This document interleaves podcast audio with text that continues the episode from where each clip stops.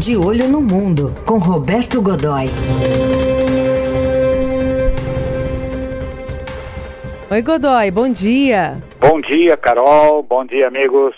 Vamos falar um pouquinho sobre esse coronavírus que está preocupando a Itália e a Europa de uma maneira geral, mas está começando essa preocupação pela Itália. Estava dando uma olhada aqui nas, nos jornais eh, locais. Por exemplo, o Correio de la Sera fala que a Bolsa de Milão está caindo 4,2% por conta é, da chegada desse coronavírus, a economia já sendo impactada. E eu tirei um trechinho aqui de uma fala também do Giuseppe Conte, o primeiro-ministro italiano, é, com uma preocupação sobre essa explosão de número de casos. La preoccupazione è comprensibile, il panico no, il panico lo dobbiamo scacciare via. Sì, eh, confesso che anch'io sono rimasto sorpreso, siamo rimasti sorpresi da questa diciamo così, esplosione del numero dei casi. Li abbiamo tenuti sotto controllo sino a poco tempo fa, in Europa anzi abbiamo dimostrato una particolare una posizione sicuramente migliore comparativamente agli altri paesi. Eh, falando que eh, surpresa, né, com essa explosão do número de casos, confessando isso, mas também dizendo que o pânico não, né? Preocupação sim, mas pânico não. O fato que o número de casos tem crescido, já são três mortos, né? É verdade. E veja, o, o, o, não há exagero italiano aí, não há nessa frase, eh, enfim, nessa ponderação, porque de fato a situação de repente houve, de repente houve uma explosão ali, né? Veja, na verdade, você já tem ali 52 mil pessoas isoladas, né, em duas províncias ali, no, no na Lombardia e no Vêneto, eh, no norte, que é, é a, a, a, área mais desenvolvida da Itália, e eh, Lombardia é, é, é onde está Milão, que é a capital financeira do país, da, um dos centros econômicos mais importantes da Europa, eh, tem um caso, né, tem, tem um caso só, mas veja, de repente a, a, Itália tinha ali um número razoavelmente controlado de observa tinha algumas pessoas em observação e tal, aí de repente, de fato, uma explosão, né? Quer dizer, você tem sempre, se o número não mudou nas últimas horas, a gente tem ali 132 infectados, 18 estão na UTI, né? Já tem esses dois mortos aí que eram idosos, pessoas com o perfil uh, mais vulnerável ao, ao, ao Covid-19, também conhecido por coronavírus, né? em que são pessoas com mais de 70 anos que têm, tinham deficiência respiratória uh, e eram, veja aí, hiperalerta, né? quer dizer, fumantes crônicos, né? e que vinham, continham insuficiência respiratória e tal. Aí, coronavírus, e deu no que deu, né?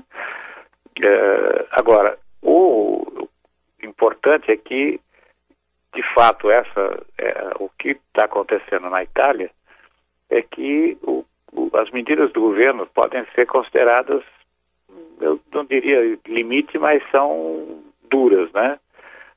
Na região norte, suspensos os jogos esportivos em geral, uhum. missas, até missas foram, eh, foram saíram da programação, principalmente nas igrejas históricas, porque são menores, são, enfim, a, a, o confinamento de muitas pessoas naquele ambiente pode ser realmente um transmissor, né, um fator de transmissão ali importante. Lembrando que está frio lá, né? Inverno. Pois é, além do que está tá frio, você está sendo gentil, está um frio de rachar.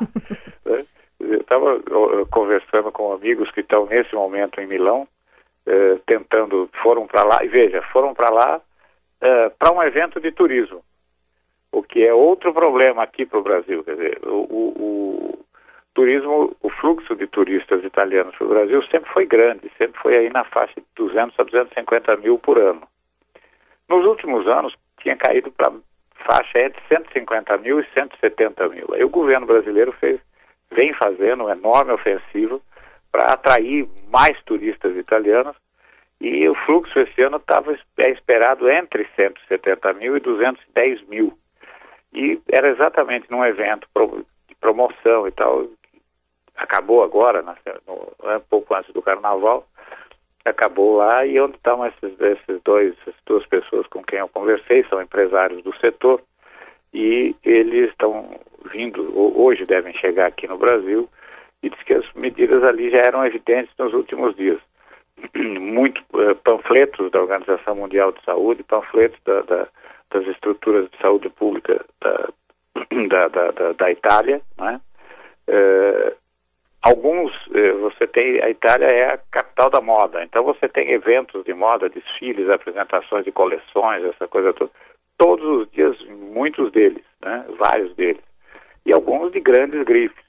Então, o que vejo, uma coisa uh, que é bem sintomática, a, a, a, grife do Giorgio Armani, né, Armani, que há 45 anos ininterruptamente faz apresentações nessa época do ano, uma grande, um grande show e tal, a apresentação da coleção, da principal, que ela tem várias, mas a principal coleção é apresentada agora. Bem, não vai ter, quer dizer, não é que não vai ter, não vai ter o evento, o evento uh, aberto ao público, aquele salão chique, com aquele pessoal todo, cheio de, cheio de pessoas aí do jet set internacional, artistas, modelos, enfim. A apresentação vai ser feita em recinto fechado uh, e o, o, transmitida pela internet. E, eventualmente, pode vir a ser marcada depois e tal, alguma coisa assim. Quer dizer, eu acho que isso é muito significativo dentro da cultura italiana, né? Quer dizer, você cancelar uma coisa desse porte nesse momento não é não, não, não é simples assim. Né? É, veja, Milão é uma cidade mais ou menos do tamanho de Campinas, tem 1 milhão e 300 mil, 1 milhão e 400 mil habitantes, mas recebe um fluxo de estrangeiros o tempo todo. Então a população flutuante é muito grande. Turistas, uh, visitantes de negócios, visitas, turismo, chamado turismo de negócios, né? empresários, banqueiros que vão para lá para fazer negócios, essa coisa. Então, há uma imensa preocupação em que, de repente, isso comece a se espalhar por aí. Né? Imagine o seguinte, até o Carnaval de Veneza foi cancelado. Uau, é. não é pouco não, né? Pois é, pois é. é, é acho que não sei se a gente conseguir fazer um, um, um, paralelo com o que acontece na China. Claro que a gente está falando de um, de um, país muito mais populoso, concentrado ali naquela região de, de Wuhan e tudo mais, mas é, acho que a Itália tem esse, esse, essa característica de que é um país, e essa região especificamente, muito turística, né? É, Veneza, como você mencionou, muita gente vai lá, por exemplo, por conta desse evento do, do carnaval. É, o que a gente está vendo já, por exemplo, a Áustria já fechou a via férrea, né? Que, que, que cruza a fronteira com, com a Itália por conta desse contágio. Eu estou vendo aqui nas agências que é, alguns, é, alguns passageiros que eram da região do Vêneto ou da Lombardia não puderam desembarcar nas Ilhas Maurício agora, num avião que estava aterrissando por lá. É, eu queria saber, assim, essa preocupação, claro, está se transbordando para outros países na Europa, né? Como é que isso deve é, ser, ser, ser, ser levado, ser administrado pela União Europeia em si? Pois é, veja, o, ontem o, o, o homem da o, o, enfim, a autoridade máxima da Organização Mundial de Saúde, o Tedros Adhanom Ghebreyesus, né, alertou para o fato de que o efeito multiplicador está acontecendo exatamente agora. Né? Ele estava apresentando os últimos números da China, que também, se não foram alterados nas últimas horas, eram 77 mil, com 2.442 mortos. Né? Com uma coisa importantíssima do ponto de vista da, da, da cultura chinesa, da, da, enfim, da maneira como eles administram o país, com o, o, o Xi Jinping admitindo que houve falhas sérias no controle da primeira fase, que algumas das medidas colocadas depois eh, também não foram tão eficientes quanto se imaginava e que é a maior emergência, veja, não disse nem emergência de saúde, a maior emergência que o país vive nos seus 71 anos de história. Eles consideram como história, eh, a história política do país, a, a, Revolução de 1940, a Revolução de 1949, né? Então, eh, por causa disso, isso internamente é muito, quer dizer, líderes chineses não costumam reconhecer fragilidades nem pessoais nem do governo, hum. né? Então, o fato de ele ter dito isso e, e, e ter feito chegar esse, essa, é, é, enfim, essa manifestação também a outras lideranças internacionais, eh, mundiais, e no caso uma coisa, uma área específica como a Organização Mundial de Saúde, tem um significado enorme. Na Europa, você vê ali porque o que está acontecendo? Alguns dos vizinhos ali estão, a gente considera, por exemplo, o Irã, normalmente a gente olha para ele como Oriente Médio, essa coisa toda. Não, Irã é um país quase europeu, ele, a população é persa, não, não é árabe, né? E, veja, o que aconteceu no Irã? Outra explosão nas últimas, na, nas últimas horas mesmo. Quer dizer, você tem ali 43 casos, oito mortes, né? as fronteiras da Turquia, Jordânia, Paquistão e Afeganistão fechadas, os países fecharam a, a, as fronteiras e fecharam ao melhor estilo do, do que fazem naquela região. A mão armada, exército, forças armadas controlando, dizer, aumentando as tensões, aumentando as tensões por ali.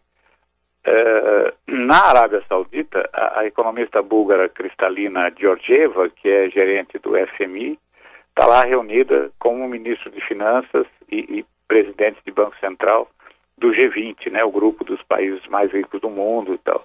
E ontem ela mudou o discurso para alertar para o fato de que a, a epidemia de coronavírus está chegando à Europa, que a Europa, que, que a União Europeia tem que tomar uma medida. Veja, curiosamente, a União Europeia ainda não tomou nenhuma medida forte, nenhuma medida comum. Eh, os países estão eh, agindo individualmente nesse caso. Né? Ela exortou a União Europeia a, a agir conjuntamente para deter, porque, segundo ela, essa é a maior ameaça à recuperação da economia, e aí usou uma expressão muito forte para quem é do Fundo Monetário Internacional. Hum. Né? É. É foi o fato que ela disse que isso pode levar o mundo a uma quebra. Né? Ou seja, peraí, eh, se a mulher do FMI diz que tem uma falência por aí, eh, a essa altura nosso dinheiro está virando um papel colorido, né? É. é. porque na França já tem caso de morte confirmada, né? Em Alemanha também. Enfim, são, são países que estão preocupados, é, mas parece que como o, o número de mortos na Itália, por enquanto, é maior, é a Itália que está isolando cidades inteiras, mas a, a, questão econômica, como a gente vê aqui no próprio no próprio Brasil, né, o, o que aconteceu na China, como isso já influenciou bastante a nossa economia, na Europa não deve ser diferente, né, Godoy? Eu acho que não. E, na verdade, eu, a gente percebe, por exemplo, uh, ontem ainda vi uma entrevista, veja, você lembrou bem, eu vi uma entrevista de um fornecedor de um determinado tipo, um bem específico uh, de, de, de, carne suína.